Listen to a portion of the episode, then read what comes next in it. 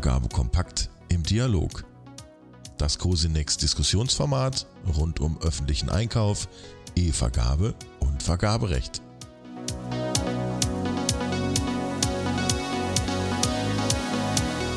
Herzlich willkommen zu Vergabe Kompakt, dem Vergaberechtspodcast aus dem Hause Cosinex. Wir machen heute keine monatliche Zusammenfassung der Beiträge aus dem Cosinex-Blog. Die folgt in der nächsten Woche. Stattdessen freue ich mich, heute mit Norbert Dippel erstmals einen Gast bei Vergabe Kompakt begrüßen zu dürfen. Hallo Norbert. Schönen guten Tag in die Runde. Mein Name ist Norbert Dippel. Ich bin von Haus aus Rechtsanwalt, Fachanwalt für Vergaberecht und viele von Ihnen werden mich wahrscheinlich aus dem Blog kennen, wo ich ja regelmäßig kommentiere. Deswegen möchte ich kurz vielleicht auch mal die Möglichkeit ergreifen und mich kurz vorstellen, damit Sie auch bei der nächsten Lektüre wissen und vielleicht ein bisschen besser einordnen können, mit wem Sie es da zu tun haben. Ja, ich bin Rechtsanwalt, Fachanwalt für Vergaberecht und beschäftige mich jetzt seit annähernd 25 Jahren mit diesem Thema. Zum Vergaberecht bin ich gekommen eher durch einen Zufall. Ich habe drei Jahre für einen Bundestagsabgeordneten als wissenschaftlicher Mitarbeiter gearbeitet, der federführend für seine Fraktion dieses Thema vor der Jahrtausendwende begleitet hat. Von da aus bin ich dann in eine vergaberechtlich spezialisierte Kanzlei gegangen, war dort ebenfalls drei Jahre und bin dann zu meinem Lieblingsmandanten gewechselt. Das war die Cosinex GmbH, die sich 2002 dort äh, gegründet hat war dann dort drei Jahre, habe diese Produkte mit sehr viel Freude mitdesignt, die Sie auch heute noch kennen und bin von da aus dann zwölf Jahre lang als Leiter Recht und Vergabe und Prokurist einer Bundesgesellschaft im Verteidigungsbereich der Heeresinstandsetzungslogistik gegangen, wo ich ja auch viele Vergaben betreut habe, vor allem aber nicht nur im Verteidigungsbereich. Ja, und 2017 habe ich mich dann selbstständig gemacht als Rechtsanwalt im Vergaberecht und bin aber auch wieder als Justiziar der Cosinex GmbH tätig. Also ein ausgewiesener Experte des Vergaberechts. Norbert, wenn ich auf dieses Jahr zurückblicke und auch auf die Vorjahre, dann scheint mir der rote Faden im Vergaberecht vor allem die Erleichterung gewesen zu sein fand in den vergangenen Monaten viele Male im Cosinex-Blog statt, teilweise auch aus deiner Feder fing schon an vor zwei Jahren mit der Pandemie als Anlass für derartige Vergaberechtserleichterungen und setzte sich dann in diesem Jahr mit dem Krieg in der Ukraine fort und der Versorgung der Kriegsflüchtlinge. Dann ging es um die schnellere Versorgung der Bundeswehr mit Ausrüstung. Dazu hast du ja geschrieben. Dann ging es um die Errichtung von LNG-Terminals und so setzt sich das fort. Vielleicht kommen wir noch auf ein oder zwei weitere Beispiele zu sprechen. Meine Leicht provokante Frage an dich, Norbert. Wird die Beschaffung jetzt eigentlich immer einfacher und einfacher für die Vergabestellen? Ich glaube nein. Und ich glaube, was man an diesen Erleichterungen sehen kann, ist, dass an Symptomen gearbeitet wird, oftmals um sehr viel politischen Aktionismus zu zeigen, um positive Publicity. Da gibt es jemand, der entbürokratisiert, der packt an, um so rüberzukommen. Wobei der Effekt, glaube ich, relativ gering und in weiten Teilen vielleicht sogar kontraproduktiv ist. Wenn wir uns die Erleichterungen angucken, dann haben wir ja im steter Regelmäßigkeit im Unterschwellenvergaberecht äh, ein Raufsetzen der Wertgrenzen, dass wir also vereinfacht äh, zum Beispiel ähm, beschränkte äh, Vergaben machen können mit drei Bietern, dass wir äh, vereinfacht freihändig vergeben können ähm, oder in der Verhandlungsvergabe ohne Teilnahmewettbewerb. Aber das Problem, welches ich sehe und äh, auch aus den Vergabestellen, mit denen ich zu tun habe, bleibt doch eigentlich bestehen. Und das liegt sachlich darin begründet, dass der Vertragsgegenstand beschrieben werden muss mit sehr viel Sachverstand, dass ich dann als öffentliche Hand auch das bekomme oder als öffentlicher Auftraggeber, was ich zur Bewältigung meiner Aufgaben brauche. Und da sind leider die technischen Stellen oftmals so ausgedünnt in den Kommunalverwaltungen, aber auch in den anderen Verwaltungen, dass dieser Sachverstand nur noch rudimentär und manchmal bis gar nicht vorhanden ist so dass dann unter dem Druck der Eile, da muss jetzt beschafft werden, auch oftmals der Beschaffungsgegenstand nicht optimal definiert ist. Äh, ein Beispiel dafür sind ja die Masken, die zuhauf in Depots liegen und jetzt wahrscheinlich nur noch als Sondermüll zu brauchen sind. Ähm, könnte man auch aus anderen Bereichen andere Beispiele nennen. Das ist ein, ein Grundfehler und, und damit verdeckt dieser Aktionismus eigentlich das, was aus meiner Sicht äh, das Hauptproblem ist, nämlich dass die Vergabestellen, vor allem auch in den Bereichen, wo sie auf Zuarbeit angewiesen sind, nicht mit den Sachmitteln und mit dem Personal ausgestattet sind, das sie zur Bewältigung ihrer Aufgaben brauchen. Das zweite Thema kann man sehr schön am Bundeswehrbeschaffungsbeschleunigungsgesetz sehen. Da hat man die Vorgaben zur losweisenden Vergabe gelockert. Das heißt, wenn jetzt äh, es sachlich rechtfertigbar ist, kann ich auch Generalunternehmer beauftragen. Nun ist die losweise Vergabe aus Mittelstandsförderungsgesichtspunkten so ein bisschen so ein goldenes Kalb in unserem Vergaberecht. Aber auch meiner, aus meiner Erfahrung, und ich habe das ja nun zwölf Jahre in der Hill GmbH gemacht, ist nichts so wirksam und so positiv für den öffentlichen Auftraggeber wie ein gesunder Wettbewerb. Und zwar in preislicher Hinsicht, aber auch in Sachen äh, Leistung, Versorgungssicherheit und ähnliches. Wir müssen dazu kommen, dass wir unsere leistungsfähige Industrie in Deutschland, und das ist auch und besonders der Mittelstand, an diesen Aufträgen in der vorderen Linie beteiligen. Und auch hier greift so ein bisschen das, was ich eben gesagt habe, im Unterschwellenbereich.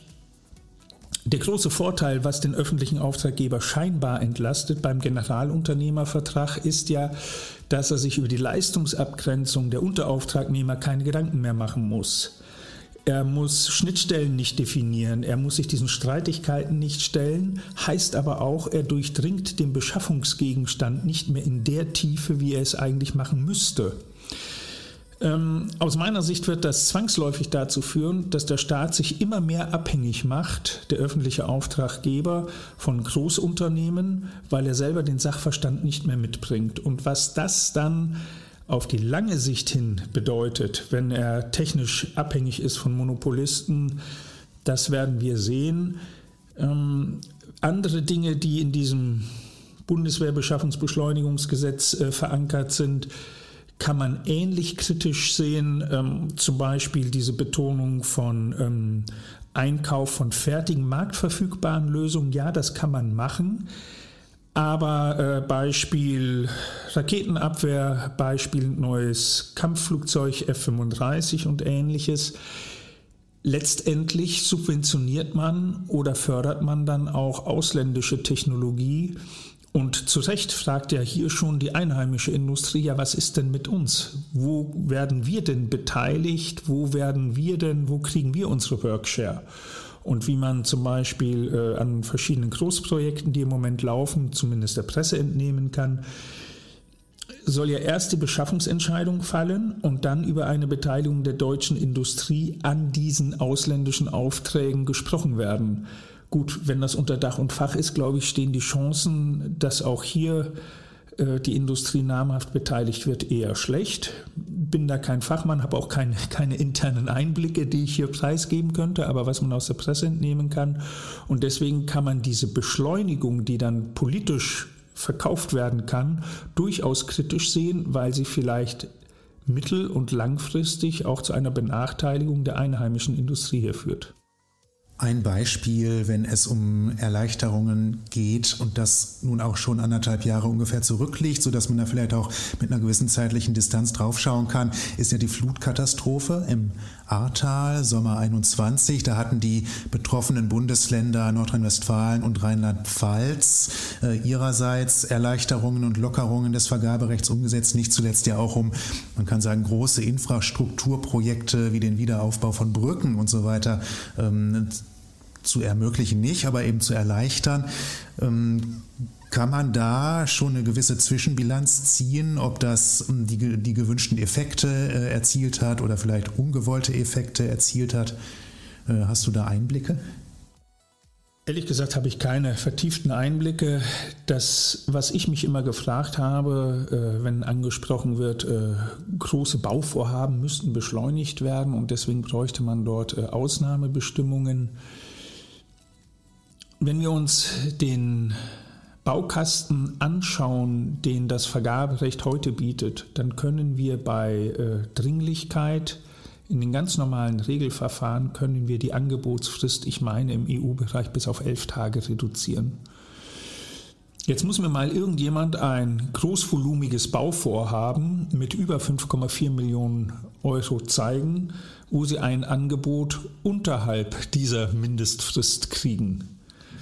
Ich glaube, das wird es nicht geben. Und auch das zeigt sehr deutlich, da ist politisch wieder etwas in den Vordergrund gerückt worden, sehr viel Aktionismus.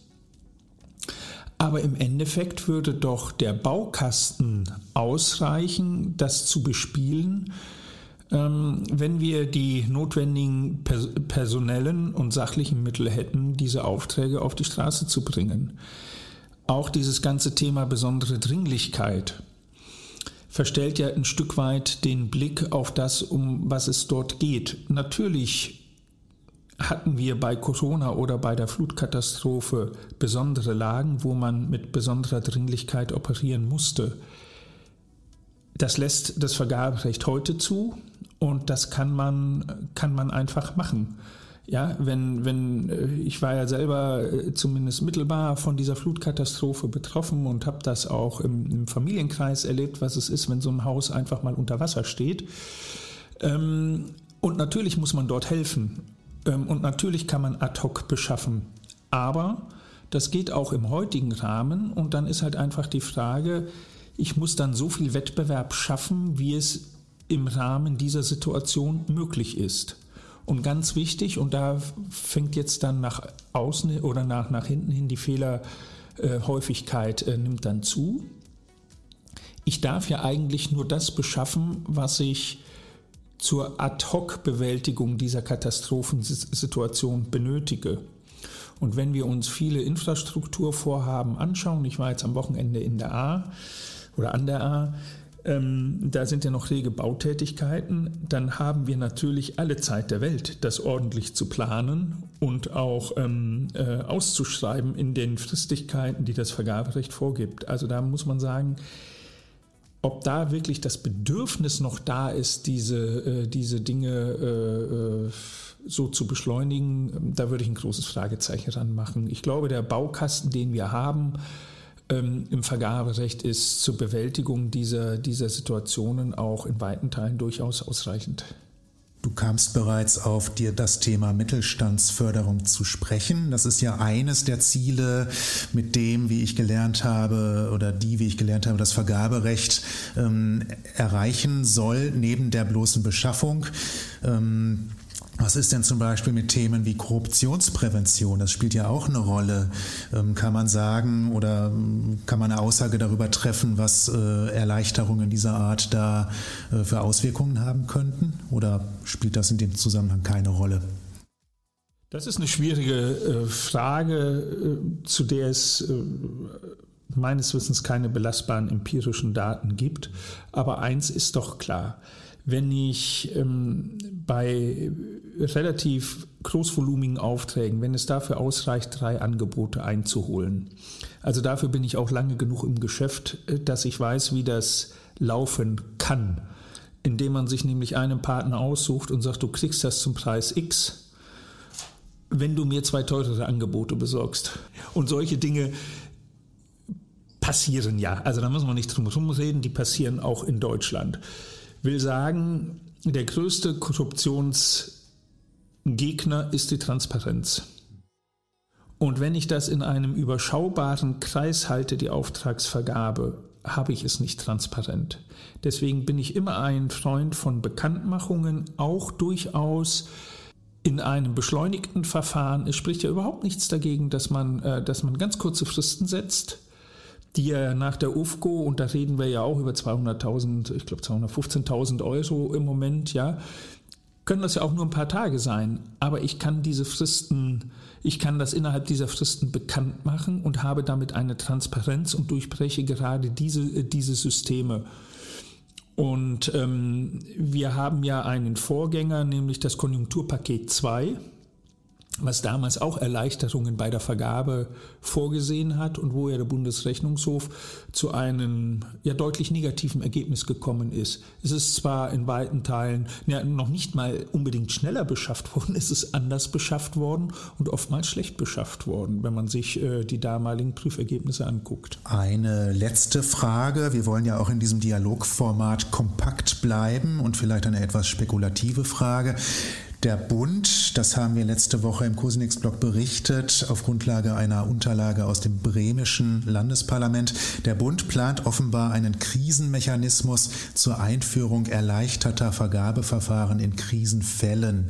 Damit ist im Prinzip der Wortlaut abgedeckt, den wir kennen. Das klingt für mich so ein bisschen so wie die Erleichterung der Erleichterung. Bisher haben die Bundesländer in der Regel ja Verordnungen, Erlasse publiziert und jetzt will der Bund da nochmal irgendeinen Mechanismus aufpfropfen. Auch wenn wir noch nicht wissen, ob das A passiert und B, wenn es passiert, wie es aussehen soll, klingt das für dich wie eine sinnvolle Maßnahme? Das ist so rudimentär, dass man da eigentlich schlecht was dazu sagen kann. Ich glaube eher, ähm, wir sehen dort so ein bisschen auch die Hilflosigkeit. Ähm, ich habe mir um dieses Beispiel äh, dieser Flutkatastrophe an der A, es war ja nicht nur die A, es waren ja auch so Gemeinden wie äh, äh, Rheinbach oder, oder Swistal oder, oder Erftstadt oder ja, ja bis in die Bonner Vororte betroffen. Wenn wir uns das anschauen, dann habe ich mir nicht vorstellen können, dass wir als eines der entwickelsten Länder äh, dieser, dieser Erde dermaßen im Hemd dastehen die ersten Tage. Dass ähm, Hilfe dermaßen unkoordiniert abläuft, dass Material fehlt, dass ähm, ja, dass einfach dass das Management dieser Katastrophe so unterirdisch ist, wie es, wie es sich äh, für die Bürger dargestellt hat. Und wenn wir nicht die Landwirte, die freiwilligen Helfer gehabt hätten und so weiter, dann wäre das Ganze noch viel, viel schlimmer geworden. Diese ganzen ehrenamtlichen Helfer, die einfach ihren Trecker genommen haben und ihren Schaufelbagger und losgefahren sind.